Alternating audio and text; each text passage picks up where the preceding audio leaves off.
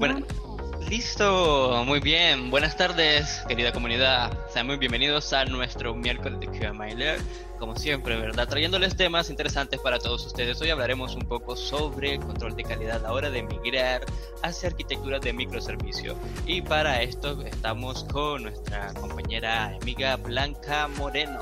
Blanca, Hola, ¿qué tal? Muy bien, buenas noches, Fernando. Ah, bien, gracias.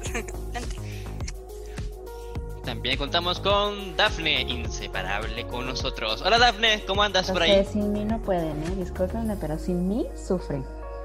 claro.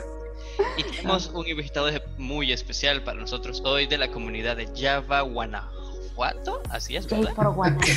J por Guanajuato. Es que en Guadalajara le... explica tu nombre de la comunidad. Por favor, Orlando. Orlando. Orlando. Sí, seguro. ¿Qué tal? Muy buenas eh, noches a todos. Este, gracias por estar aquí en esta transmisión con los amigos de KioMinds. Realmente me da mucho gusto este, ser parte del de, día de hoy de, este miércoles de KioMinders. Muchas gracias, Blanca, por la invitación. Y bueno, sí, precisamente hay una historia detrás eh, muy interesante sobre el nombre de la comunidad, nuestra comunidad, de Bonatos. Este, básicamente, eh, Jeff nace por ahí de hace, eh, pues ya casi cuatro años, este es nuestro cuarto año de la comunidad, 2016. Eh, donde, pues bueno, por ahí vieron algunos eh, temas en la cuestión de comunidades en esos tiempos. Eh, había, estaban muy apagados ciertas comunidades, entre ellas la comunidad de Java. Bueno, afortunadamente, pues me ha tocado trabajar, o afortunadamente, desafortunadamente me ha tocado trabajar con Java desde los inicios de mi carrera como software engineer.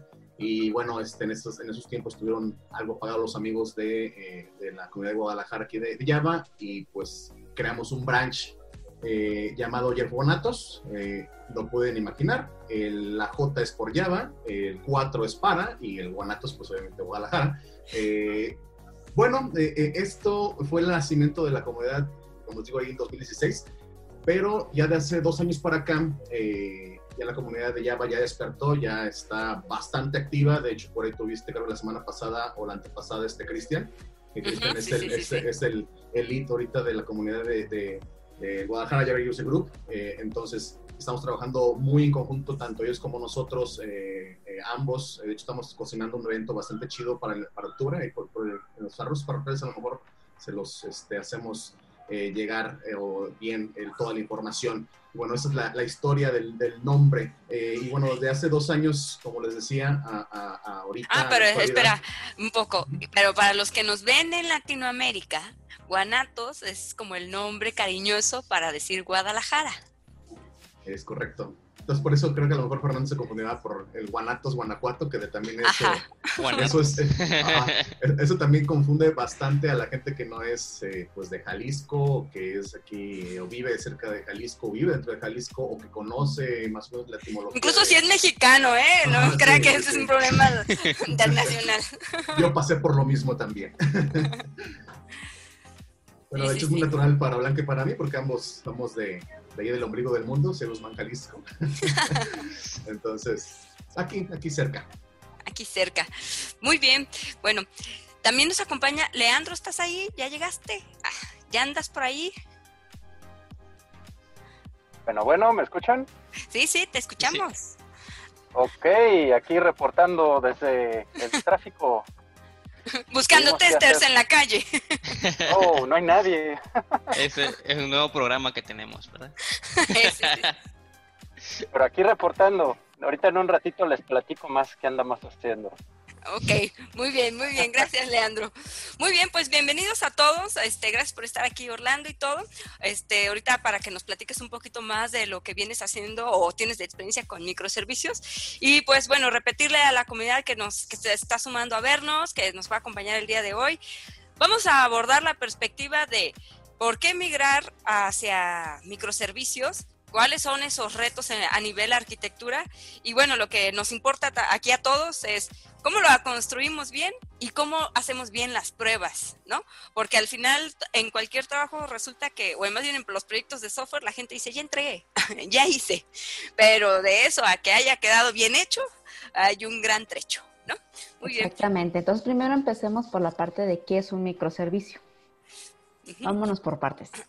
¿Quién quiere decir? ¿Fernando? ¿Orlando? ¿Quién quiere decir que es un microservicio? Voy a decir Fernando. Ah, Orlando. el invitado, el invitado siempre. Ah, bueno, no sé, ustedes mandan. yo quería dar mi opinión. sí, bueno, pues lo que yo más o menos sé de microservicios, pues la verdad no me ha tocado en lleno trabajar con una arquitectura, es la, es la manera de cómo nosotros construimos un, un proyecto eh, de manera independiente. Eh, cada servicio es independiente y se, y se puede desplegar de manera independiente también.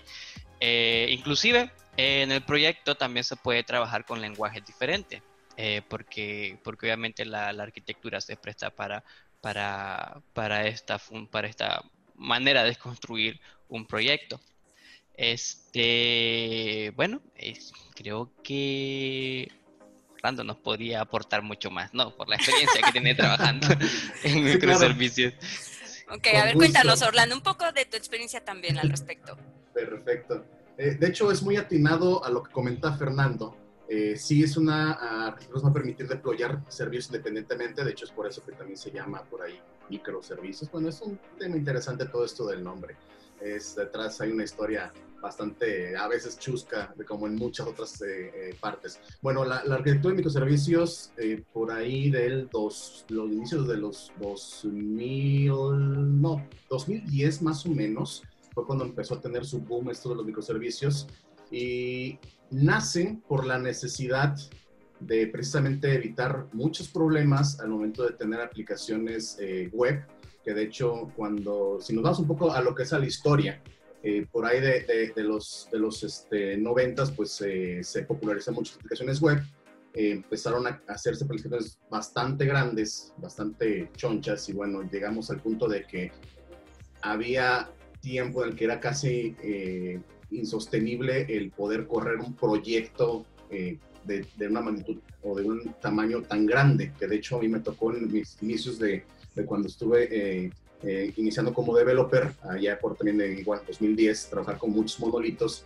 y literal, o sea, literal llegaba a la oficina a las 9 de la mañana, este, prendía la máquina, arrancaba el servidor en ese tiempo, el famosísimo WebSphere Application Server, no sé si les tocó trabajar con él alguna vez, y montaba las, de las aplicaciones, iba por mi cafecito, me, este, desayuno, cotorreo en la oficina, en la, en la, cocina, 9.40, ah, ya arrancó la aplicación, vamos a chambear ahora sí. Y, y bueno, es de las, de las cosas que, este, que, que inicialmente empezaron a, darse cuenta de, de, que el desarrollo se empezaba a hacer bastante eh, complicado y tardado. Entonces, eh, si nos vamos a, lo que es la analogía de cómo eran las aplicaciones, son aplicaciones, las monolíticas, son aplicaciones que son basadas en la arquitectura de tres capas, eh, donde pues tenemos la capa de presentación, la capa de negocios y la capa de eh, base de datos, todo en un solo base de código. Entonces, la idea de un microservicio es evitar esa arquitectura y esa dependencia entre las diferentes capas y ese, ese single deployment a un servidor y como lo comentaba Fernando, es la capacidad de poder tener pequeñas partes de un todo deployadas en, incluso en diferentes servidores o, o en la en diferentes nubes que se van a poder comunicar a través de idealmente HTTP, que es el protocolo más, más común y más utilizado en la actualidad y es el que este, ha estado eh, siendo utilizado bastante eh, en, los, en, los, años eh, actuales pues sí, en resumen viene siendo eso y sí nos permite mucho la facilidad de tener diferentes tecnologías en cada uno de los microservicios. Podemos tener una aplicación corriendo en, en, este, eh, en Java con Spring, quizás alguna otra con Node, eh, JavaScript, podemos tener a lo mejor alguna, alguna otra con, este, con, con Python, eh, que inclusive también para los que les gusta PHP, igual puede ser tu microservicio corriendo en PHP, ningún problema, y la comunicación entre ellos es el challenge, que es a lo mejor lo podemos platicar más a fondo más adelante. Ok, ok. Bien. Oye, bueno, así como los chistes, ¿no? Y para los que no entendieron que era un microservicio. Ah. Ahora con manzana. para los que andamos en el testing, esto se refiere a pruebas con APIs, web services, herramientas tipo Postman, Gmail, ¿no? Todas ellas, todas las que podemos usar. Bueno, hay muchísimas, pues, pero por mencionar unas. Ok, bien. Bueno, entonces, en general, bueno, yo les comparto para em, abrir mesa con Fernando, Leandro también y Dafne. Este, alguna vez a mí me tocó un proyecto donde estaban teniendo una gran, enorme cantidad de defectos, estaban a punto de demandar esta empresa y el punto era que cuando llegamos dijimos, oye, pero le estás haciendo pruebas y ellos en realidad decían, sí, pero estoy rebasado ya en la cantidad de defectos. O sea, es, el, el problema ya no, no necesariamente está en que si lo estoy probando o no, sino no estoy pudiendo resolver todos los problemas que ya hay y donde incluso ya no era una opción eh, seguirlo aprobando. Es, vamos creando algo de cero porque ni siquiera ya podemos abordar ni pruebas unitarias, ¿no? En este aspecto monolítico, este, ni tampoco estamos entregando nada y, tenemos un mes de gracia para hacer una migración, ¿no? Entonces tú dices, no, todos me los van a demandar, sí, ¿por qué abusar de ellos? Entonces, tú, eh, Leandro, ¿cómo has visto esto? ¿Te ha tocado estar en alguna migración? ¿Qué tan difícil es probar este o, las dificultades que hay cuando el sistema es monolítico. Eh, bueno, sí, en, ese sentido hay una gran ventaja, como se mencionaba hace un momento, con las, los elementos que tienes separados al ser microservicio, no tienes en un monolítico, ahí tienes un bloquezote con todo junto y que todo se arranca, todo se apaga junto. Tienes que eh, te da la ventaja de que puedes probar un pedacito a la vez. Si hay un defecto en solo ese microservicio, en solo ese elemento, puedes eh, pues simplemente resolverlo, enfocarte en el defecto de esa parte y como dices, ¿no? Cuando hay algo que está inundado de defectos, no necesitas matar la aplicación por completo, apagarla o hacer pues nada de esto así muy extremo al momento de estar tanto probando como eh, reparando los problemas, porque si tu aplicación eh, tiene muchos fallos, necesitas hacer incluso la estabilidad. Eso también me ha tocado mucho el beneficio de que las aplicaciones son más estables, tus propias automatizaciones se vuelven eh, modulares, están orientadas al microservicio la mayoría de las veces y te provee muchos beneficios. Actualmente casi todas las aplicaciones en las que he estado trabajando, probando, eh, han sido microservicios. Lo padre es que puedes al hacer migraciones ir apagando pedacitos de tu aplicación monolítica y eh, pues comenzar a utilizarlos en el esquema de microservicio. De nuevo, a lo mejor la que tú platicas no te pues esta buena práctica, ¿no? A lo mejor trataron todo de moverlo a microservicios de un jalón y ese es otro, puede ser modular, puede ser ágil y obtienes esas ventajas. De nuevo, si tratas de hacer todo de un jalón, no eres microservicio, no eres ágil, no eres modular. Así que un buen proceso. un buen proceso, claro, claro. Pero bueno, a ti, Dafne, te ha tocado trabajar este, con proyectos donde parten de decir vamos a ir hacia una migración. ¿Qué retos tú has tenido? Como tal, no. Más bien me ha tocado este, tener que, a la hora que estoy haciendo pruebas, revisar las APIs para ver cómo se manejan todos los datos y hacer ahí el, el, análisis de dónde está el error antes de ir con el, con el desarrollador a decirle, mira, aquí está el problema. Eso sí me ha tocado bastante, porque luego llego y digo, esto está fallando y me dicen, pero ¿por qué? Y luego, ¿qué hiciste? Y luego, a ver, entonces tengo que llegar con más información específica de, mira, metí este dato, se pasó para acá, no me está dando el, lo que yo estoy esperando. Entonces, más que nada para debugueo. Ok, ok. Muy bien. Bueno, Orlando, síguenos diciendo un poco más. Este, ¿tú por qué sientes o crees o, o dices, no, esa es la razón principal, ah, esta es la verdad total, de por qué deciden que tienen que ir a migrar? O sea, ¿qué colmó o qué llevó a esa decisión? Más que si es, bueno, buena idea, pues. Ok. Sí, de hecho, ahorita que comentaba Leandro, eh, tocó este, un par de puntos bien importantes.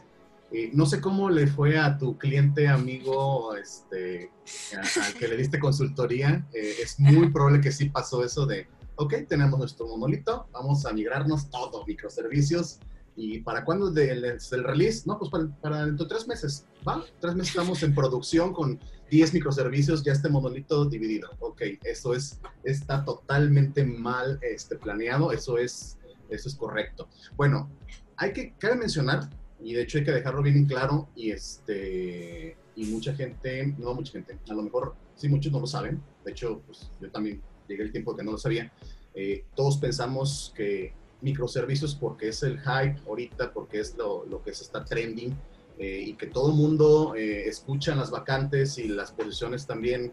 Este, y las consultoras lo prometen y lo venden.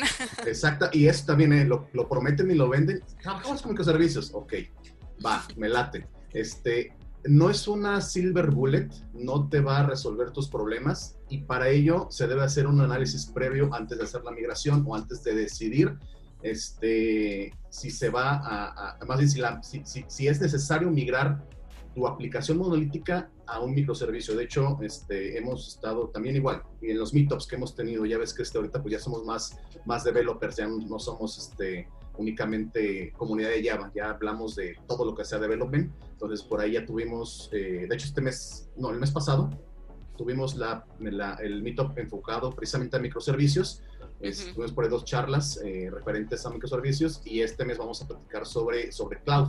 Eh, entonces, entre esos debates que hacemos también parecidos a lo que estamos haciendo ahorita, pláticas también así, este, se, dice que este, inclusive también tu monolito o un monolítico, una aplicación monolítica puede ser tu solución ideal. Eh, no irnos directamente a, un microservicio. De hecho, por ahí un libro bastante bueno eh, de Sam Newman, que Sam Newman es de los eh, más reconocidos arquitectos que promueven esta arquitectura de microservicios y que este, de hecho tiene dos libros muy, muy interesantes. Él, en uno de sus libros, dice que hay que hacernos tres preguntas principales. ¿Qué es lo que queremos lograr con la migración?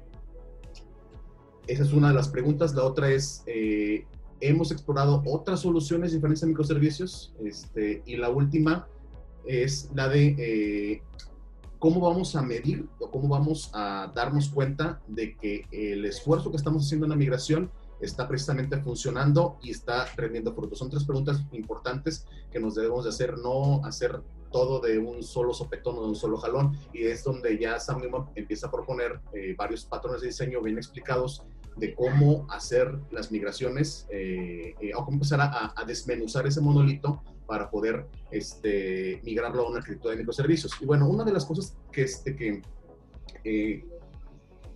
detonan esto de la migración es la, esa dependencia entre, entre, entre diferentes equipos. Cuando tenemos una sola base de código, que tenemos millones de líneas de código y un proyecto que pesa 3, 4 gigas, con todos los, los, los recursos que, este, que únicamente son, son source files, no librerías, sino que es puro source file, o sea que ya tenemos todo el frontend ahí, todo el backend ahí y tenemos, eh, o sea, básicamente el desarrollo de 5 o 10 años, eh, pues sí, llegan a tornarse aplicaciones bastante pesadas de gigas de información. Entonces, cuando alguien mete un cambio y que le puede impactar a varios este, módulos, eh, empezamos a tener ese problema de, que no podemos hacer los deployment, la producción ágiles o rápidos, porque pues tenemos que verificar con un equipo de que no le estemos pegando a su, a su feature, a otro equipo que también le vamos a, dar a la torre a, algo que está utilizando eh, o consumiendo eh, con nosotros. Entonces tenemos que ponernos en un mismo canal muchos equipos para decir o dar el, el good to go a, producción. Y entonces esto alenta los releases eh, a, esta producción. Es de los principales detonantes cuando se trabaja en una arquitectura monolítica. Se quiere, eh, se trata de hacer que los equipos sean más autónomos, sean equipos pequeños y que tengan un ownership también de, de, este, ciertas partes del todo de la aplicación porque también eh, me ha tocado de que pues llegas a una aplicación monolítica y pues bueno, eres el nuevo y dicen, pues mira, pícale ahí, búscale ya. Este, y, a y ojalá te hayan dejado comentarios. Eh, de menos. y empiezas a tener que investigar, investigar, investigar y pierdes días, días, días debugueando todo lo que es el, el path para encontrar en dónde tienes que trabajar en, en, el nuevo feature o en el book, quizás. Entonces, es, es este, ya es muy complicado a ese grado. Entonces son de las cosas por las cuales este, se empieza a optar como que el cambio a una arquitectura eh, de microservicios. Eh, Incluso yo creo que hay, que hay una cadena más grande cada vez que hacen un cambio o una actualización. O sea, se levantan un defecto, lo resuelven y cuando es monolítico, probablemente hay que hacer una regresión de todo, ¿no? Eso es correcto y sí pasa, ¿eh? Sí pasa. De que, pues, eh, alguien, no sé, hace dos, tres años empezó a consumir tu, tu, este, tu módulo nadie sabía. Entonces, cuando empiezan a, los, los issues en producción es cuando, ¿y esto qué? ¿Esto qué? ¿Qué pasó? ¿Qué pasó? Y pues a darle rollback, como dices. Echar para atrás todo porque no sabes qué está pasando. Ok, sí, sí. Tú, Fernando, cuando has hecho tus pruebas, este, porque haces pruebas, ¿no? No, no, me pongo a jugar. ¿Eres qué tipo eres, Fernando? De lo que menciona Orlando, precisamente, ¿no? De las razones por las que migras. Cuando, si te ha tocado hacer pruebas tanto a un sistema monolítico, o no, no recuerdo si me dijiste o no, sí, pero bueno, pero bueno, no importa. Este, tú puedes identificar como tester cuando estás resolviendo defectos y entonces el problema ya está encadenado, como estamos diciendo, que un defecto, ah, no, ya arregló esto y me descompuso 20 cosas, o tú te quedas hasta, no, pues yo nomás levanto defectos. Ah, pues creo que eh, sí, la verdad, porque bueno, para empezar, eh, cuando se trabaja de manera con arquitectura monolítica, creo que de cajón uno tiene que saber testear APIs, API REST, ¿no? Porque todo está conectado a través de APIs y todo ese bacanal está compuesto conforme eso. Este, y pues sí, eh, cuando uno automatiza, creo que una de las razones por la cual uno va a automatizar y va a crear suites que es de pruebas es porque a la hora de que nace un nuevo defecto eh, y se va agregando a la librería de, de- de defectos como tu historial de todo lo que hemos reconocido y todas las cosas que hemos registrado, obviamente pues hacemos como que una ejecución ah, para ver si eh, el nuevo feature que se agregó, este, al cual se le tienen que hacer pruebas, no, no, no, no desencadenó algo malicioso en, en los otros, en otras funciones que ya hemos te- testeado antes. Este, y pues es una buena práctica hacer una vista hacia atrás a la hora de probar nuevas, nuevos, nuevos escenarios que cuando nos, cuando nos piden o asignan probar un nuevo es- escenario. Este, porque creo que no sería así como que adecuado decir, ok, no, solo voy a probar esta nueva función, el resto ya la había probado la semana pasada, eh, pasaron mis pruebas y listo, y ahí le digo al dev que hicimos las pruebas que sigan mandando más tickets para resolver. Porque realmente, este, pues no sabemos qué, qué otra cosa habrá, habrá explotado tanto en la conexión con, con, con otros, con, con otro microservicio o dentro del mismo microservicio en, en, eh, en sí, pues, ¿no? Este, la verdad no estoy muy seguro de que un fallo dentro de un microservicio vaya a hacer que otro vaya a funcionar mal, porque se supone de que estamos trabajándolo de manera independiente y porque cada, y para que cada uno tenga su propio ambiente bajo control. Este, pero me imagino que pues que si se envía un dato mal procesado, aquel va, el, el otro lo va a recibir y lo va, a hacer lo que puede para procesarlo y no vamos a tener los resultados esperados según la documentación. Ok, bien, bien. Sí, o sea, yo pienso que hay tres, este, bueno, hay, hay tres tipos de trabajo o, proyectos, llamémoslo así, ¿no? Está cuando estás trabajando bajo tickets y no necesariamente tienes la estrategia de estar corriendo regresiones, solo simplemente atiendes un ticket, ves que ya está arreglado, lo pruebas y lo cierras o se lo pasas al que sigue, ¿no? Y así.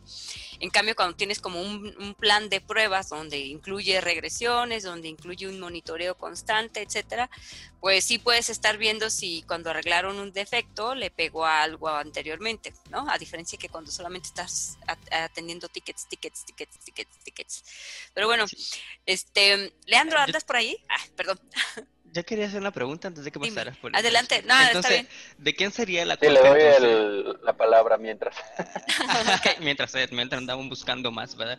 Este, ¿quién tendría la culpa entonces si algo falla, pero nuestro trabajo solamente es resolver el ticket que nos asignaron? O sea, o revisar el ticket que nos asignaron. Porque es que yo siento que nos van a echar la culpa de todo a nosotros cuando algo sale mal, porque decir, no, eh, fue culpa del devs, perdón, fue culpa del QA, del QA que debía, debía de probarlo y él no hizo la prueba. Entonces, pues, no sé, siempre siento que nosotros vamos a ser los malos si algo sale mal. Entonces, ¿quién sería la culpa en ese caso? El developer. Ah, perdón. ¿Tú qué piensas, Orlando? ¿Tendremos Es una excelente pregunta. No, de hecho, en, en- el mundo ideal, que no pasa, obviamente. O sea, sí tienen no la pasa. culpa. Se ríe, Orlando, ok. Siempre el QA va a ser el que va a ser el culpable, siempre. no, eh, debemos siempre de analizar este, qué es lo que pasó, ¿no? Eh, muchas de las veces eh, incluso viene hasta desde, no es el developer, a lo mejor no es el, el, el, QA, hay que echar la culpa al que no viene. ¿Qué tal el, product owner?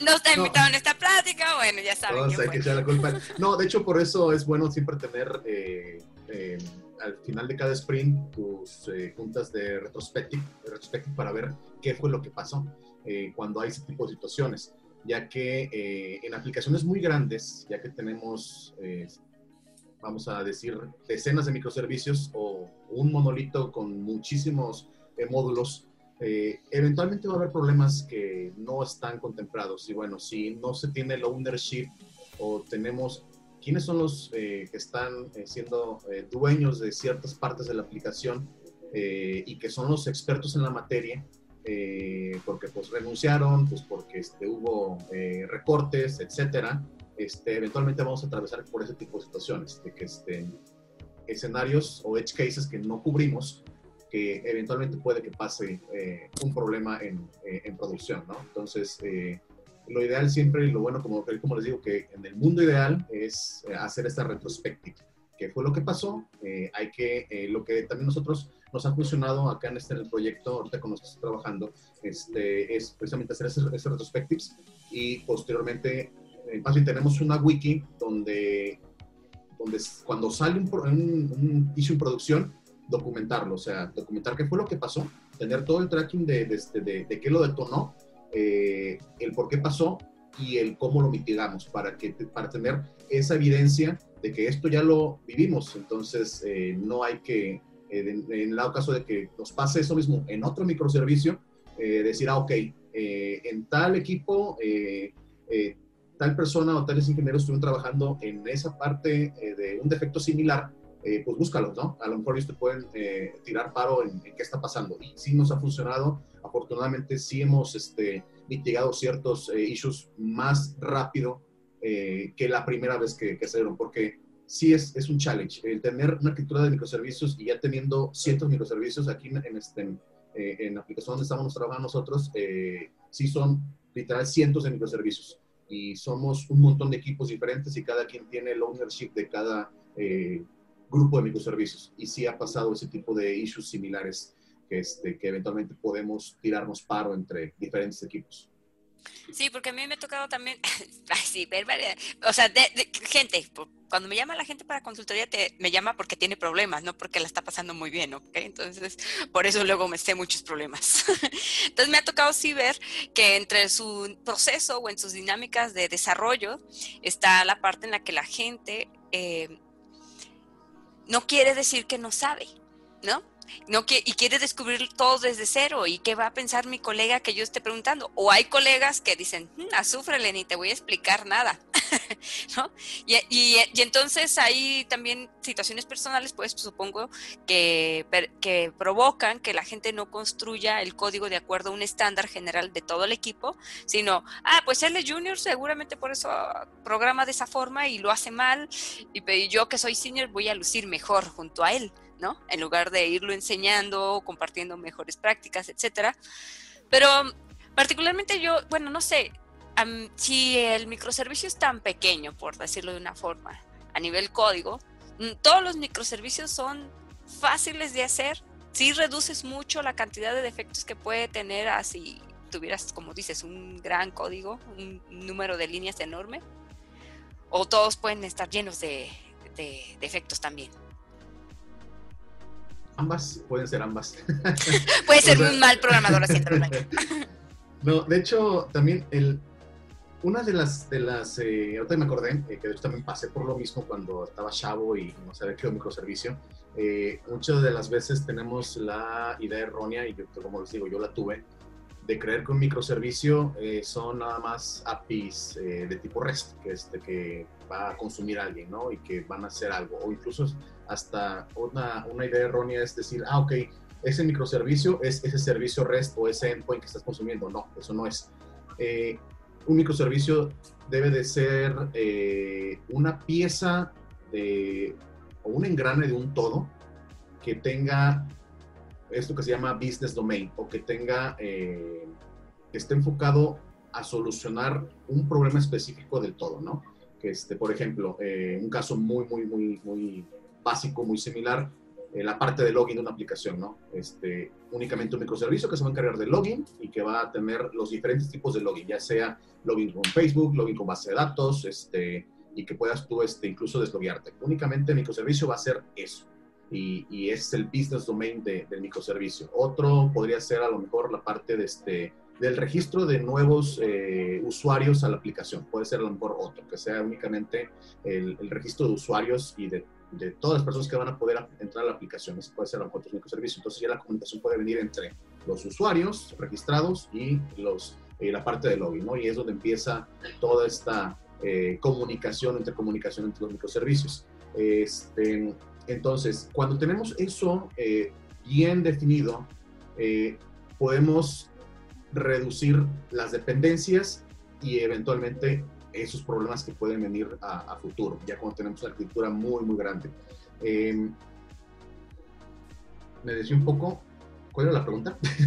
Ah, ¿Y por qué estoy aquí? Hola, ¿qué tal, Orlando? Bienvenido.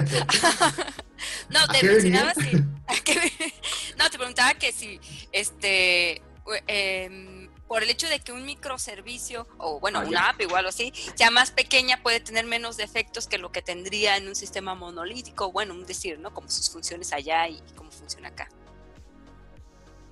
Ok, este, no necesariamente va a reducir eh, los issues, precisamente uh, por eso estaba platicando del business domain. Si no tenemos bien la definición de qué va a ser el microservicio, eventualmente puede que hagamos desastres también en la aplicación y que volvamos a tener este, problemas similares o iguales al momento de tener un, monolito. De hecho, una de las cosas también que es eh, común a veces es decir, estamos en una arquitectura de microservicios, pero ahorita me acordé que comentaba algo, algo, algo Fer, este, de lo que comentaba de, este, de, los issues, de que a lo mejor le puede pegar alguna, alguna cosa a otra o que tengamos que hacer el deployment de a lo mejor dos al mismo tiempo. Eh, una también problema común es decir que estamos en arquitectura de microservicios y que tengamos que deployar 3, 4, 5 microservicios al mismo tiempo a producción, porque si no puede explotar entre, entre, entre ellos, ¿no?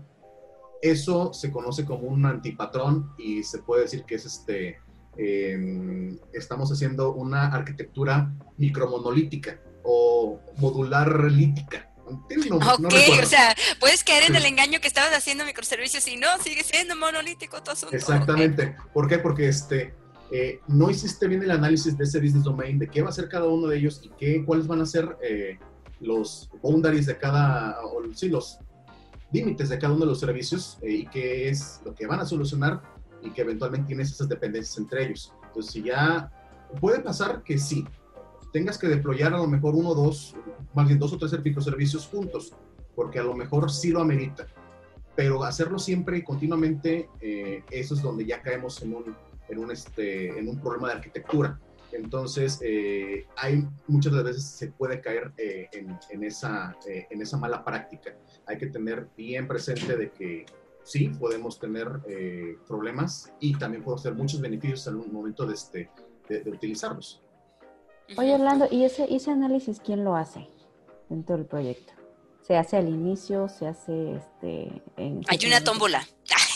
Planes para hacer microservicios.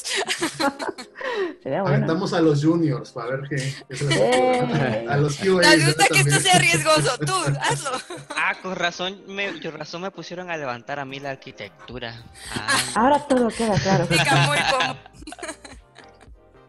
Bueno, en el mundo ideal se supone que debe de haber arquitectos en la aplicación, ese también se conocen, pues a lo mejor, este, eh, igual, los expertos en la materia o los product owners o los, eh, eh, también hay otro rol que, son, este, como los arquitectos que también son los staff, eh, software engineers que son como arquitectos, pero que también están bien metidos en el código. eso debe ser una, una colaboración de pues de muchos eh, roles de la organización. Eh, lo que me ha tocado eh, también ver un poco en, en, mi experiencia es que eh, a veces este, lo que detona la, la, migración son nuevas features, o son nuevas cosas que tienen que agregar a la aplicación y que se empieza a hacer el análisis, por ejemplo, los arquitectos entran a las juntas de diseño o entran a las juntas con, este, con los product owners diciendo que necesitamos liberar esta nueva, esta nueva feature este, para tal fecha y bueno, va a impactar o va, vamos a tener que agregar a lo mejor este nuevo formulario a esta parte de la aplicación y que vamos a tener nuevos tipos de usuarios que van a este, registrarse en esa otra parte de la aplicación o vamos a conectar estas aplicaciones, algo así, ¿no? Un, un, nuevo feature. Entonces, cuando se empieza a hacer el análisis, que a lo mejor ya aquí entran los arquitectos o entran los, los que les digo, los, los, los, líderes de los proyectos o los líderes de los equipos, este, y dicen, ok, tenemos esta necesidad, ¿qué es lo que tenemos que hacer? ¿no? Empiezan a, a, a hacer el, el, ahora sí que el barrido de, de, de, qué se va a hacer en, en, cuánto tiempo, ¿no? Esto de los epics, ya se empiezan a hacer las historias y todo eso, ¿no?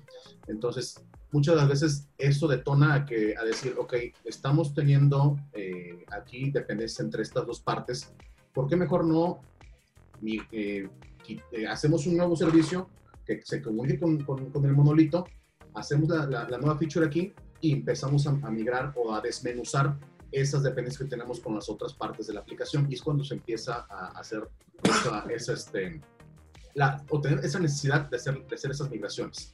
Eh, sí es un trabajo de muchas eh, personas o, sí, de, muchos roles en, una organización. O sea, o sea, que si alguien llega y dice, este, yo como como Juan Camaney, ah, te puedo llegar y hacer todos los microservicios que necesites, no te los puede entregar en una semana. Eso sería una estafa. ah, sí, claro, no, eso es. Sí, sería este como vender la vacuna del COVID ahorita, ¿no? O sea... ah, por si se está ah, pensando vacunar. Espere que pase pruebas. Eh, en los semáforos todavía no la venden, ¿eh? Entonces, ah, pues. bueno, Pero, pero así lo venden, hacer un microservicio en dos semanitas está listo. ¿Qué tal? No, no, no, no, haga eso, compa, aléjese de ahí. Oigan, pues ya hablamos de lo que son los microservicios, ya entendimos lo que son los microservicios, ahora vamos a la parte divertida. ¿Y eso cómo se prueba, oiga? Bueno, empecemos por Orlando. ¿Tú lo pruebas? Confiésanos ahora. a eso venía, a ustedes. para eso, para eso tengo.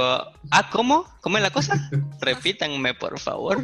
¿Cómo pruebo un microservicio? Bueno, yo creo que ya lo había dicho al principio. Primero, hay, creo que hay que saber hacer testing de APIs. Porque los microservicios se comunican a través de HTTP, o sea que están conectados a través de APIs. Entonces, si no sabemos testear APIs, mejor ni se metan ahí. O sea, primero lo primero, ¿verdad? Este, luego que identificamos nuestro microservicio así, o nos asignan un microservicio, esto hay que tratarlo como si fuera un pequeño software independiente. Porque, mm, no sé, la manera fácil de entender un microservicio es como que, ok, todos estos son software pequeñitos y juntos conforman este software gigantesco.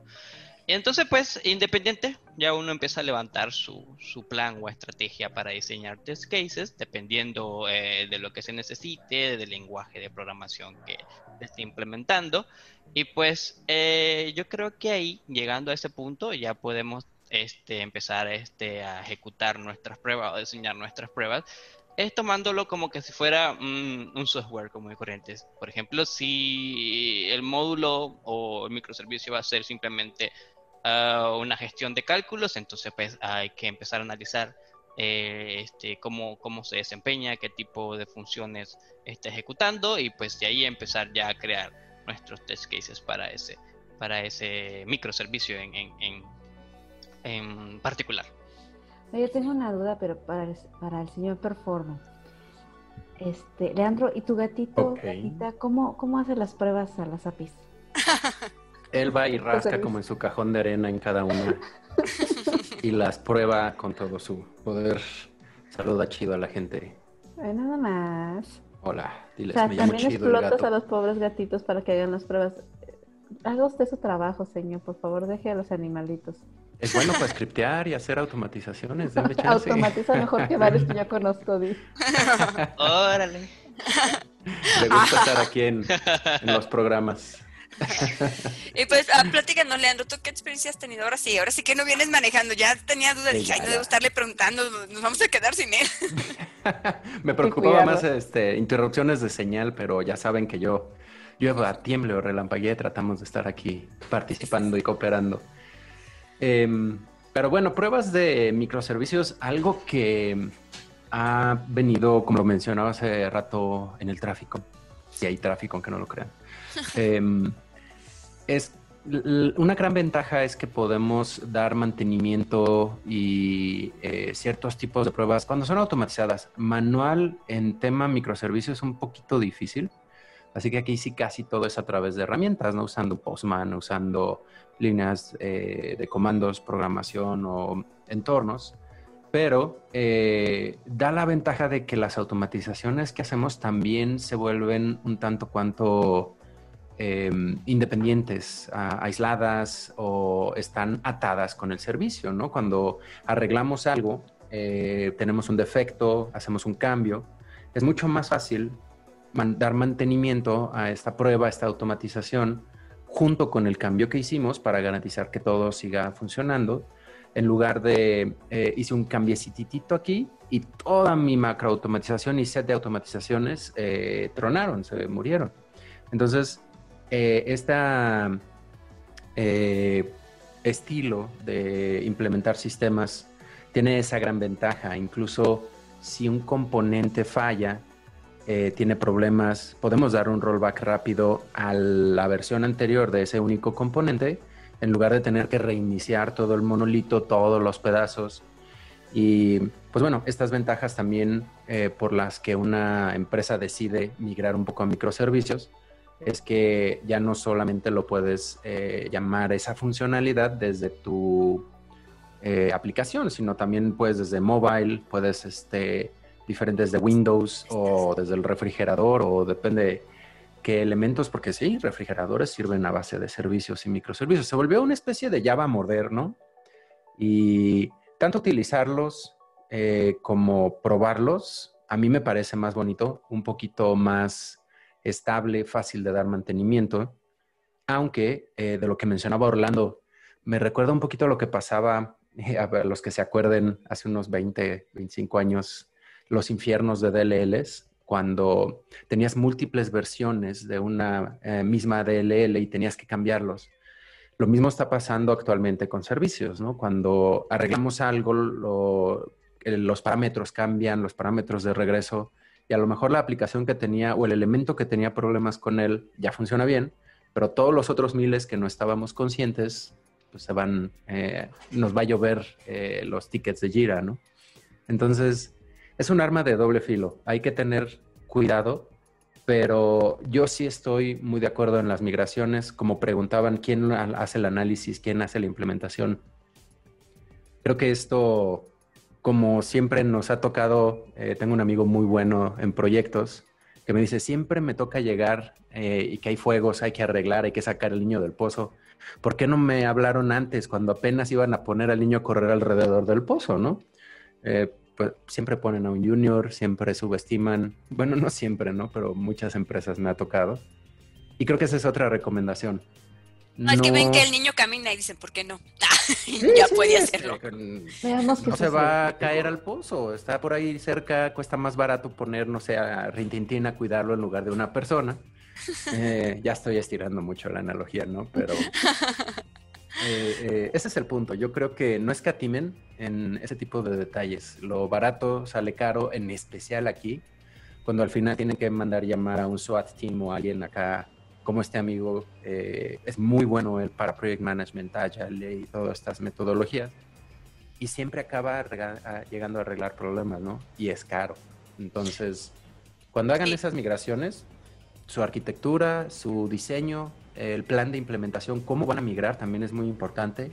Cómo van a ir apagando los pedazos del monolito y prendiéndolas en el lado de microservicios, eh, no, de, no de sopetón. Nunca de sopetón. Eso no eh, servicios, microservicios también van muy de la mano con metodologías ágil.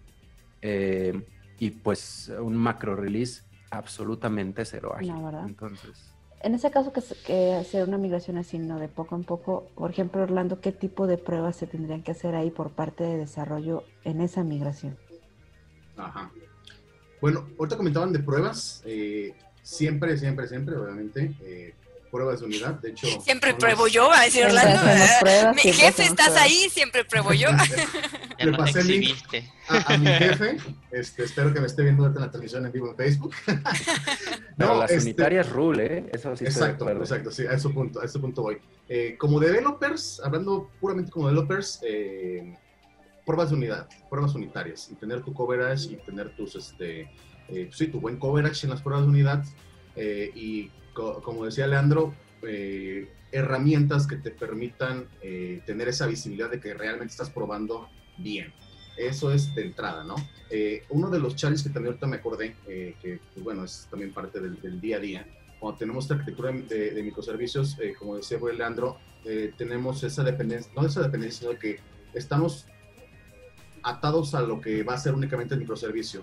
El challenge eh, más grande y que sí me ha tocado también enfrentarlo es probar, eh, hacer end-to-end testing, ¿no? De, de varios microservicios. Ese es el, la verdad que es de los, de los problemas más interesantes al trabajar con este tipo de arquitecturas, ya que casi siempre cuando estás trabajando en microservicio vas a tener tu, tu- tu microservicio, vas a estar corriendo ahí, vas a hacer el consumo de las redes API a lo mejor este, y teniendo los resultados esperados.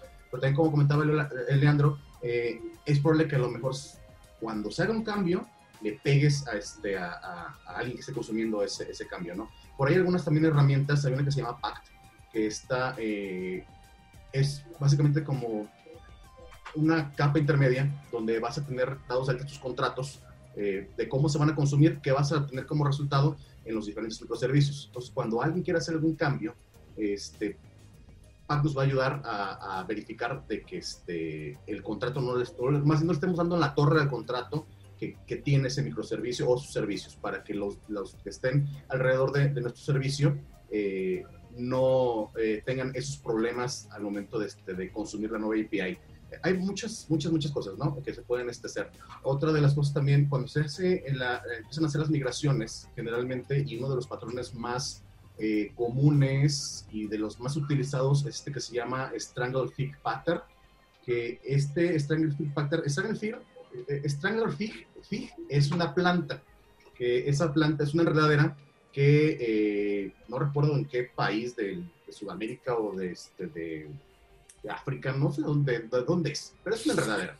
Este, de hecho, de ahí, viene, de ahí viene el nombre. Este, es una planta que envuelve a, a- a este, a un árbol. Entonces, esa es la idea de este patrón de diseño. Una plantita que se va a, este, a, a, pues, a plantar, para la redundancia, y que posteriormente o eventualmente va a empezar a crecer y va a envolver todo ese árbol. Este, de hecho, si lo buscan por ahí, Strangler Fig, eh, van a encontrar ahí la planta. No me acuerdo cómo se llama en español. Este, eh, pero es una enredadera. Entonces, eh, lo, ideal es eso, empezar este a hacer eh, eh, en conjunto con otro patrón que se llama Parallel Running. eh, como su nombre lo, lo- menciona, correr en paralelo a lo mejor dos versiones de la API, ¿no? Acá lo que me ha tocado también trabajar, con los que me ha tocado trabajar con muchas migraciones, es precisamente tener diferentes versiones de, la- de las, de las APIs, una corriendo dentro de lo que es el monolito y la nueva, totalmente nueva, dentro del microservicio. Entonces, con Parallel Running eh, podemos este, tener, eh, que también va a, a en conjunto con, ot- con este, con otro tipo de testing, que a lo mejor ustedes sí lo conocen, el A-B testing, eh, hacer pruebas de, de, de, este, de AB, no sé si lo, si lo han este, trabajado. Eh, en conjunto con estos tres, se puede empezar a tener eh, precisamente la, o asegurar de que efectivamente la versión anterior y la versión actual estén dando los mismos resultados. Eh, para ahora sí asegurarnos de empezar a, este, con el A-B testing, empezar a pagar eh, gradualmente el tráfico de lo que es del monolito al, al microservicio. Entonces, puedes, de hecho, acá nos ha tocado, lo que hemos hecho también y que nos ha funcionado mucho es empezar la, el A-B testing corriéndolo, por ejemplo, primero 2080, luego vemos un tiempo, no sé, unas dos semanas corriendo en, este, en producción, vemos los, porque también eh, igual microservicios también implica monitoreo, este, tenemos que integrar muchas aplicaciones, muchas herramientas de monitoreo este, para verificar el tráfico, verificar el, el, el nivel de a lo mejor este, de errores que hay en, en, las, en ambas aplicaciones, ver que no haya picos este, extraños. Entonces, si todo va bien, todo marcha bien, incrementar el tráfico, ¿no? En, el 50-50, eh, por ejemplo, 50 en el monolito y 50 en, en la nueva versión de la, de la API con el microservicio. Y así sucesivamente, ya hasta que terminamos este, de, apagar lo que es el monolito, donde, como les digo, ya empieza a tomar forma esto del Strangled Tip Pattern, que empieza a, a envolver eh, los microservicios a lo que es este árbol que es el monolito, ¿no? Eh, es como de las formas que podemos hacer.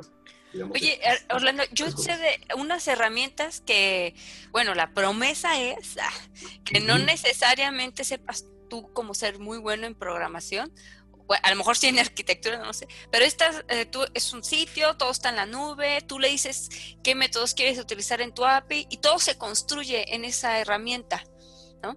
Y básicamente la, filosofía de estos sitios es como todas las APIs son iguales. ¿no? Al final todos tienen como, o sea, están topados a la cantidad de métodos que tienes, ¿no? qué tipos de métodos? Ajá, este, entonces ya, ellos te aseguran que no, como ya mm, tienen ellos sus propias, no sé si librerías o reglas de construcción, entonces ya están probadas y aseguradas y ya no tendrías que, este, tú hacer más. ¿Has usado ese tipo de herramientas? ¿Las recomiendas? ¿Las has visto? Honestamente no las he visto, me suena como tópico, pero... Voy a empezar a buscarlo. ¿Dices que no voy a, trabajar? Ah. es, como instalar un software, next, next, next, next, agree, términos, condiciones. Sí, sí, sí. Te construye la base de datos, o sea, las relaciones y de ahí también... Está padrísima tu propuesta, estoy dentro. A ver, Blanca, ¿tienes no, pero todo, todo, todo no sé, me siento como, como cuando... Es, suena bonito, ¿verdad? Se vende bonito, pero me recuerda a malas cosas o malas prácticas en la, en la universidad, porque todo de repente es automático y a la hora que me pregunta el profe, ¿y cómo hiciste esto? ¿Cómo lo podemos modificar? Ándale, si no llevó la que nos trajo después. Eso, no sé, siento como que puede que sean buenas herramientas, pero cuando ya no, ya me pasó una vez, así que cuando ya no tengo el control o no sé lo que estoy haciendo, este, es mejor si no lo conozco o no lo estoy fabricando yo, no sé para dónde vas, todo lo que se genera detrás que yo no estoy viendo o me lo están ocultando, no le tengo mucha confianza, aunque hay que darle una oportunidad, no estoy diciendo que sea malo, solo estoy dando mi opinión personal. Ese tipo de cosas que de repente te hacen todo y no sabemos cómo lo hacen o, o, o no nos dicen pues como, como lo hacen, ¿no? O, no vemos. Pues es que muchas de estas soluciones, el enfoque de venderte lo que ya está hecha la API, ya está aprobada la API, ¿no? Donde ya nada más lo único que tienes casi que decirle es, dime los valores que vas a mandar a través, no sé, del JSON y este, y ya, y los parámetros, pues, ¿no? Te lo dan todo. la, la filosofía que te venden es, trabaje menos y enfoque más, enfóquese más en su negocio. No necesitas desarrolladores ni testers. Suena bien. De hecho, creo que, este, es válido a cierto punto, ¿no? Como que todas las eh, herramientas tienen hasta, ah, más bien tienen su scope. Es también, ahorita me acordé de, los scaffoldings, no sé si los han escuchado, trabajado con ellos. No. Eh, por ejemplo, el, scaffolding para generar un... Eh, hay, de hecho scaffoldings para muchas cosas, ¿no? de hecho, hay uno muy popular es el, del Create React App, que creas una nueva aplicación de React donde avienta ya todos los recursos que vas a tener una aplicación de React, pero ¿Qué pasa cuando mueves o necesitas integrar algo que no encaje en ese scaffolding? Es cuando empiezan los problemas. Pues a lo mejor para cosas sencillas puede que sí funcione. Otro scaffolding también que, es muy popular es este que, que este, de crear una aplicación full stack. Te crea, en el backend te crea una aplicación de Spring con Kotlin y en el frontend una aplicación de Angular 7, este, con no recuerdo qué otra más. Ah, no, puro Angular 7. Y ya, pues toda la comunicación entre ellos. Está bastante chido, ¿eh? O sea, para para hacer una aplicación rápido, casi live to production en dos semanas, eh, como para una, una demo o este, un MVP, está bastante chido. Pero ya cuando empieza a, este, a necesitar cosas específicas de, ciertas reglas de negocio, es cuando empiezan los problemas, porque hay que empezar a ver, a ver, ¿y dónde lo meto? ¿Y cómo le pego aquí? ¿Cómo le voy a, hacer para conectarlo con esto, con esto? Porque el scaffolding te avienta eh, pues un set de, recursos ya conectados entre ellos, pero ¿qué pasa con los edge cases, ¿no? O con los nuevos casos. Creo para ciertas soluciones son buenas. E, esa que comentas, realmente no la he escuchado. Voy a buscarlo, sí, lo tengo que publicar. sí. Porque me acuerdo que una vez me lo presentó un amigo y me dijo, este, porque, bueno, no sé, yo de buena onda le dije, si quieres, yo hago las pruebas a tu aplicación. Dijo, no, esto ya incluye todo y no necesito un tester. Me sentí mal, pues, ¿no? Dijo, ser un tipo de esos scaffoldings que traen eh, un set de, de cosas prehechas. Pero aún así, cuando te dice eso, mi reacción en lugar de, ay, no listas, entonces así de, ay, cosita, ya te vas a dar cuenta al rato. Tan No, o sea, lloré por adelantado. Ah, cuando me marque diciendo que le falla. Nos vemos en un mes, ¿eh? Y lo rechace. Nada más te quiero decir que después de las 11 de la noche ya no recibo llamadas. ya me dormí. Otra cosa que yo, yo quiero ahí comentar de eh, lo que mencionan de preempacados y fácil de conectar, fácil de llamar y que em, en especial me ha tocado últimamente experiencias con Angular em, y sobre todo desde el punto de vista de performance. Estas aplicaciones que muchas veces solo mandan llamar un servicio y te generan desde un dashboard, una gráfica, una tabla o una, em, eh, una forma de captura, cualquier cosa de estas. Me ha tocado ver que muchos abusan de ello, como puedes en una sola pantalla poner, digamos, 15 widgets, dos dashboards, tres gráficas y en tu y esto es muy fuerte más desde el lado de performance y experiencia de usuario. Cuando llegan a una página y de nuevo me ha tocado mucho verlo con Angular, eh, que el primer pantallazo te tarda 15, Ah, sí. 20, 30 segundos. Ya después fluyes como si nada, pero ese primer pantallazo le acabas de meter un trancazo al servidor impresionante, llamando 15, 20, 30, 100 microservicios al mismo tiempo. E incluso muchas de estas tienen encapsulados en cada uno de estos widgets o elementos las llamadas al microservicio. Y por una pequeña malconfiguración, puede, me ha tocado muchas veces que se, el mismo microservicio, eh, los mismos datos, los mismos parámetros, se está llamando dos, tres, diez veces. Y estas configuraciones que es tan fácil el plug and play, eh, me recuerda mucho a estos que decían, yo te puedo hacer una página web eh, fácilmente desde Microsoft Word, tiene su exportador y queda súper bonito, ¿no? No sé si alguien alguna vez se asomó Yo lo hice. cómo quedaban esos HTMLs. Eran unas monstruosidades gigantescas. Se veían, los podías abrir, cero óptimos y eh, amén al pobrecito que tuviera que darle mantenimiento a eso, ¿no? Lo mismo pasa aquí. Mucho cuidado. Sí, yo cobré por el mantenimiento. Ah, y así fue como me hice rica. Ah. No, sí. No es Ahora que cierto. ya, ya- eres millonaria y todo, pues toca la hora de los comerciales. Anuncios. Anuncio. Ya tenemos, a, patrocinios. ya tenemos a la venta las camisas de Lord Hans. Ah, perdón, de Lord Hans. Hans usted. Y por favor hagan sus pedidos. Olga, nos vamos a reunir a hablar de qué hemos hecho este año. No, sí, el Hanson Test, ya tenemos las camisas. Este, y bueno, vamos a hacer una dinámica para los que se han quedado todavía hasta este momento de la llamada, hasta la transmisión. Si me dicen qué significa este J4G de la comunidad de donde viene Orlando, al primero que diga y no tiene entrada a algún taller del hands-on testing, le aseguramos su entrada al taller, porque ya no hay cupo, parece ser. Eh, Sí, pero pónganme ahí en los comentarios. A los que digan qué significa, les damos una entrada al primero. Pues no tenemos tantas entradas. Quiero aclarar, el primero que lo ponga. Solo uno. Este, pues nada, recuerden, ya tenemos el hands-on testing, ya está eh, todas las charlas en, en el evento de Facebook. Pueden ir a la fanpage de hands-on testing, ahí ver todas las que vamos a tener. Eh, los talleres pues ya están prácticamente llenos. Ya nada más por ahí algunos ajustes de personas que se registraron doble y que estamos quitando los registros duplicados. Lo siento mucho, no sabía qué hacer, pues los demás también quieren participar, ¿no? Qué todos los talleres. Ajá, no, pues es que todos los talleres ocurren el 12 de septiembre, empiezan a las 9 de la mañana, entonces para que este, ahí se pu- puedan participar, pues nada más es en uno. Este, y bueno, no sé, ustedes, Orlando, repíteles cuándo es tu siguiente meetup de ustedes. No digas tu nombre de tu comunidad para hasta que alguien conteste. Sí, claro, sí, sí. Este, bueno, Meetup, eh, siempre hacemos los Meetups de la comunidad eh, el último jueves del mes, entonces, la neta no sé cuál es el jueves del mes de ahorita, pero... Pero búsquenlo, es el último. Déjenme lo checo, este, también lo publicamos, sí, eh, jueves 27 va a ser eh, este próximo meetup de nosotros, de la comunidad. Y bueno, igual 7 de la noche eh, vamos a, iniciar como siempre. Este mes vamos a enfocarlo cloud. Por ahí tenemos una charla eh, este, que va a ser eh, enfocada a arquitectura cloud con Google Cloud, de hecho. y estamos, bueno, está por confirmarnos la segunda charla.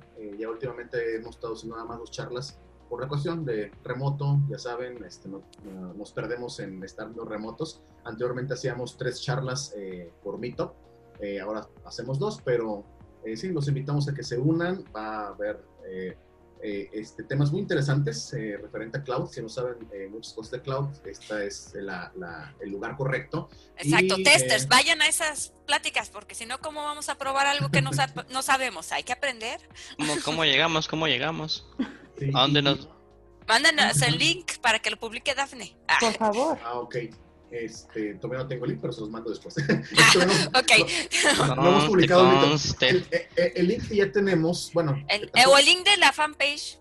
Ah, ok, el link de la fanpage. Porque creo que por ahí ya alguien contestó la respuesta, entonces este ya, ya, ya se acabó el premio. ya se lo ganaron, lo siento.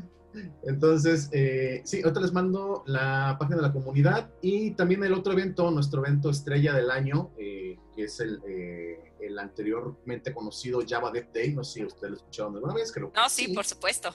Entonces, ya este es nuestro tercer año haciendo este evento de Java. nos juntamos varias comunidades, la comunidad de nosotros, ya, ya, ya, puedo decir el nombre, ¿verdad? Sí, ya puedes decir el nombre.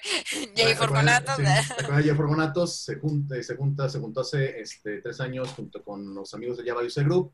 Eh, igual también integramos al, al GDL Activity en ese tiempo, que ahorita ya es el Google Developer Expert, no, Google Developer Group eh, de Android. Y también el Kotlin User Group. Eh, como pueden darse cuenta, todos tenemos la misma base, la Java Virtual Machine entonces hacemos un día dedicado completo a lo que es eh, el lenguaje Java, Java y todas sus vertientes, todas sus variantes. Este va a ser nuestro tercer año y bueno, eh, ya no nos vamos a llamar Java de Day, no queremos problemas con el gigante rojo eh, por utilizar la palabra Java, precisamente. Ah, sí, sí, sí.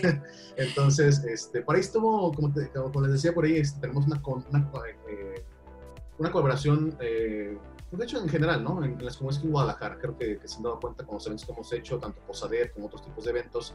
Eh, y bueno, también tenemos una, una, buena colaboración con los amigos de, Java. Eh, por ahí Cristian estuvo presente en, una convención de, líderes de, Java User Groups a nivel mundial y nos recomendaron ampliamente cambiar el nombre este año y a partir de ahorita en adelante vamos a hacer JConf México. Eh, este, se lo voy a mandar también por aquí el link para este, que lo tengan ahí, bueno, que los mando que han hecho ustedes. Eh, para todo, oye, pero va a haber cosas de, de, para los que automatizan y luego tienen que aprender a programar bien y así. DVD, eh, vamos a, tenemos varias eh, threads o varias vertientes, o ¿cómo se puede decir? Pues temas. Canales. sí, canales, tracks, sí. Exacto, tracks, tracks, precisamente ese, ese nombre, tracks. Este, y, en alguno de ellos, incluso ustedes pueden mandar su charla. Déjenme, les pongo también aquí el, este, el link para el Call for Papers. Ya lo liberamos, el Call for Papers, eh, donde pueden dar de alta su charla. Eh, también igual para los de la comunidad de PioMind, si, si gustan, eh, no, eso no es. Si gustan este, poner, proponer una charla, son bienvenidas. Muy amable, bien, bien.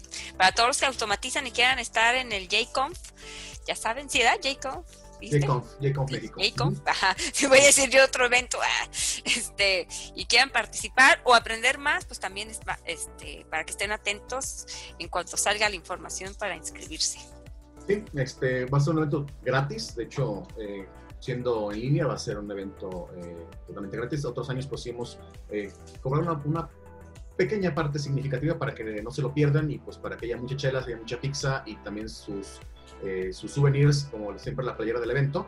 Entonces este año probablemente no vaya a haber eh, tantas cosas como otros años porque pues sponsor, post COVID, entonces uh, el mismo va a ser un contenido bastante chido. Estamos contactando a eh, speakers internacionales aprovechando esto de, de estar remotos estamos eh, contactando a speakers de, varios países eh, bastante chidos, entonces probable que el contenido sea muy, muy bueno. Eh, pues sí, están totalmente, totalmente invitados todos, todos a, que asistan. Va a ser el próximo 3 de octubre. Todavía no lo publicamos eh, el, evento, pero ya, ya están las bases. Premicia este, para nosotros, 3 de octubre. 3 de octubre. ok, muy bien, muy bien. Gracias, Orlando. Fernando, Leandro bueno, nosotros en Firefox tenemos la campaña para probar la beta de Firefox 78. Pueden descargarla, ya está disponible en el Play Store para Google. Y pues pueden este, descargarla, hacer sus tests, ¿verdad? Y pues dejar sus comentarios. También pueden ingresar a mozillafirefox.com slash campaign y pueden tener acceso a la beta E78 para que ustedes puedan colaborar con el testing de la beta y también pueden descargar la versión Nightlyst donde pueden probar las versiones, dos versiones, eh, este, ¿cómo se le llama esto? Futuras antes de la que ya está lanzada para que puedan detectar errores, puedan reportar sus cambios o cualquier, cualquier cosa que ustedes consideren que no están funcionando bien. Este, hay recompensa, a veces no sé, no estoy seguro si son monetarias, así que no, no, no me comprometo a eso, pero pero sí, este, de repente hay que cae algún swag o algo para aquellas personas que sí meten empeño para eso. Y pues, solamente, gracias por propaganda. ok, ok, gracias, gracias, gracias. Leandro, ¿todo bien? Eh, entonces mi turno. Eh, de nuevo lo sigo invitando. Hoy salió otro video de nosotros, los performers. Donde... Ah, sí, pusiste el video ahí en la comunidad para que lo vean. Ajá, no se lo pierdan. Explicamos qué tipos de prueba de performance se puede hacer que no son carga. No todo performance es carga. Lo voy a repetir hasta el cansancio. No son automatizaciones de carga. Otra, em, quiero invitarlos con eh, mis amigos que tenemos el grupo de JMeter en español. Vamos a hacer nuestro primer webinar el 18 eh, de agosto. No se lo pierdan. Ah, ay, caray. ¿De qué van a hablar? La semana que entra. Pues van a tener eh, aquí a su víctima principal, en el primer webinar me voy a poner mi bata de Mauricio Garcés, unas pantuflas y me voy a sentar con una pipa de burbujas a contestar las preguntas que nos mande la audiencia, eh, de preferencia de performance. Y bueno, siendo el canal de JMeter, eh, también por favor de preferencia de JMeter. Además de que, pues bueno, estoy, estamos analizando, viendo, dar algunos detallitos, algunas, llévelo, llévelo. Eh, a ver cómo le hacemos. todavía no lo tengo claro, pero me gustaría dar algunos regalos a los más participativos, a los que manden las mejores preguntas. A ver qué se me ocurre. Ahí va a ser en el momento lo que se me ocurra. Perdón. Eh, pero quiero. De hecho, bebe un poco de alcohol antes de entrar en vivo para tener más ideas frescas. Ah, sí, sí. Eh, el que venga más borracho. No, no es cierto, no. Ahí, llego. Ahí llego.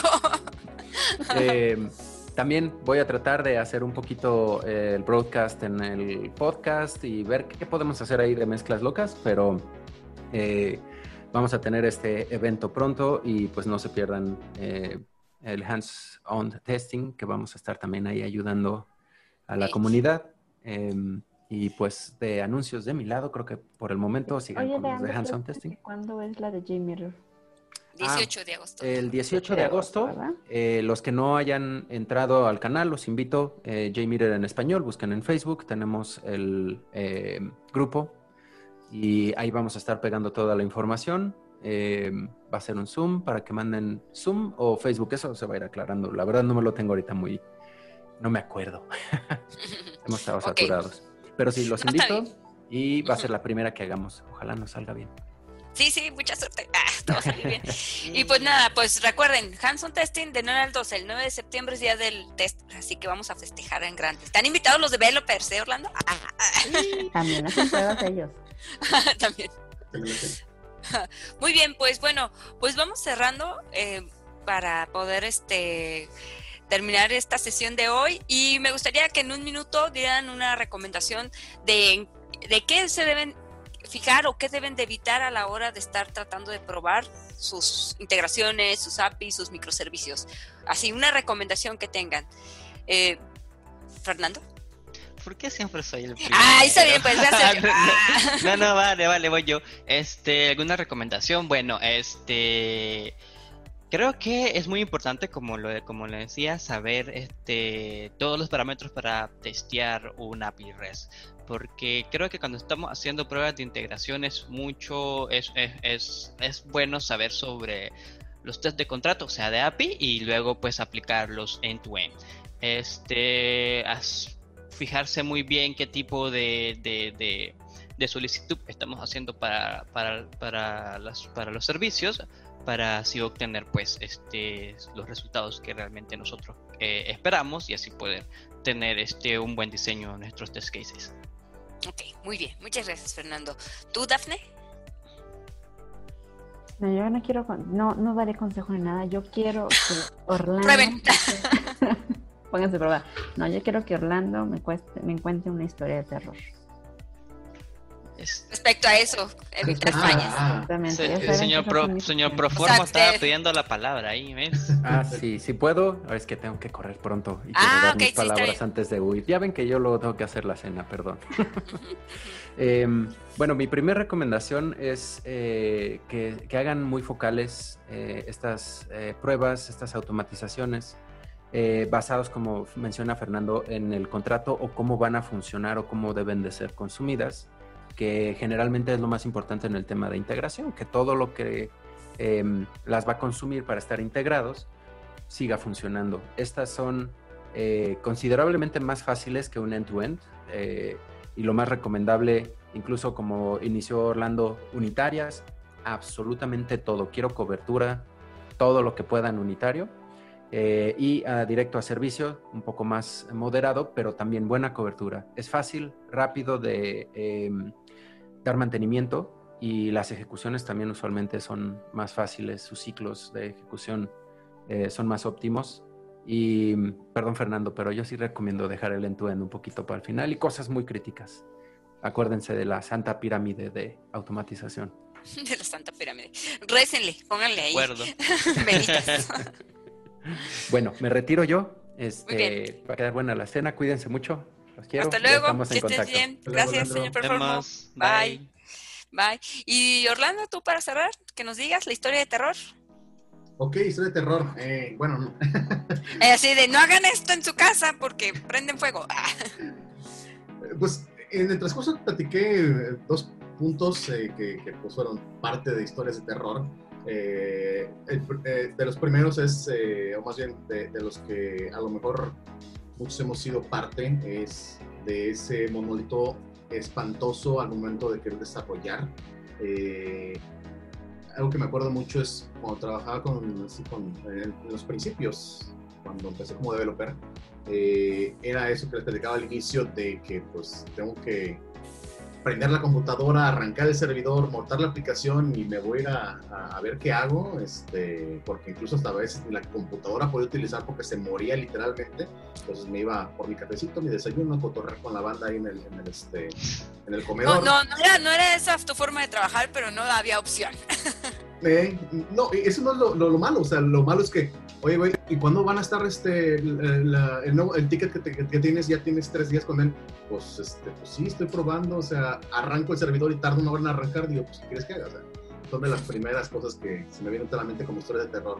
Esa eh, presión de que cuándo vas a terminar y no puedes este, avanzar porque no te lo permite la arquitectura de la aplicación y es cuando precisamente eh, eh, gente que está, o sea, que tiene más visibilidad de toda la organización, debe de, ver que ahí hay un problema y que no únicamente es un solo developer, sino que son todos los developers, inclusive también el equipo de testing, porque también para testear a lo mejor localmente, ¡pum! O sea, avienta el, mismo, el mismo detalle, ¿no? De, este, de arrancar la aplicación y pues para poder aplicar dos, tres features en, en tu local, se te van 3, 4 horas del día, 5, entonces ya se te acabó el día. Entonces, este, esa es una de las historias de terror que, que, ahorita, de las primeras que puedo, puedo decirles, cuando trabajas con un monolito, tienen sus problemas, cuando trabajas con microservicios y no se hacen bien, este, eh, historias de terror también son esos issues extraños que también es de los challenges cuando este, se integra arquitecturas de microservicios, es traquear eh, eh, un error. A lo mejor te avienta un error, un, este, un, un servicio, una excepción si no se están haciendo bien eh, el manejo de errores, el locking de los errores, eh, de que truenan algún servicio, siempre es recomendable este, relanzar esa sección junto con todo el stack trace para que podamos ver qué está pasando eh, en sí con toda la comunicación de ese microservicio contra los otros. Historias de terror son de que este, alguien se le ocurre hacer un try catch, en el catch lo cacha, pero no hace nada. Entonces, en un microservicio eh, puede ser muy crítico porque puedes tardar días o semanas buscando qué está pasando, qué problema está pasando. De hecho, no es algo que me haya pasado así literalmente, pero este, similar. o sea, de que a lo mejor en vez de cachar la excepción, a veces de que, ah, eh, error, o un este, mensaje random, ¿no? Un mensaje X. Siempre o es el mismo mensaje que avienta con todos los errores. Sí, pues sí, o sea, eh, ese, ese, tipo de cosas me han pasado de que, pues, o sea, esto está fallando, ¿por qué? Error, error. Y hasta que ya integras a dos, tres personas más de que, a ver, güey, ya este, de plano ya estoy harto de esto, ya me, está comiendo el tiempo, necesito nuevos, nuevos este, ojos frescos para que me ayuden con este problema, ¿no? Y, y sí me ha tocado trabajar eh, en, en, hacer el troubleshooting, ese tipo de cosas, este, y hacer el tracking de todo eso con logs bastante mal eh, eh, hechos, entonces también es muy problemático cuando no tiene ese buen manejo de errores en una arquitectura de microservicios y que recomendable siempre, siempre, siempre ser eh, un buen manejo de, errores para evitar este tipo de problemas. bueno, puedo platicar muchas cosas más, pero... pero me pidieron una historia. Una historia. Ya una de modolitos y una de microservicios. Muy bien, pues bueno, yo para cerrar nada más estoy de acuerdo con lo que dice Orlando, porque desde el lado de tester me ha tocado que yo creo una prueba donde precisamente genero un error y el, el, developer necesita mucho más de mi ayuda para decirle qué hice y todo, porque no tiene un log donde mirar qué está pasando atrás. Y, al contrario, aunque yo le doy los pasos, no logra ver por qué falla o, simplemente dice, no, eso es una anomalía. Ah, es tu día de mala suerte y hoy falló, ¿no? Y nunca entiende cuáles son las situaciones que lo llevan hacia allá. Pero bueno, pues muchas gracias por estar el día de hoy, muchas gracias a la audiencia que nos siguió, Orlando, Fernando, Dafne. Nos vemos el siguiente miércoles. Síganos en las redes, ahí estamos. Sigan a Jay for Guanatos. Si quieren aprender de cloud, estén pendientes de su próxima meetup. Y pues nada, muchas gracias. Que estén muy bien. Nos vemos. Gracias. Nos vemos. Bye. Gracias. Bye, bye, bye.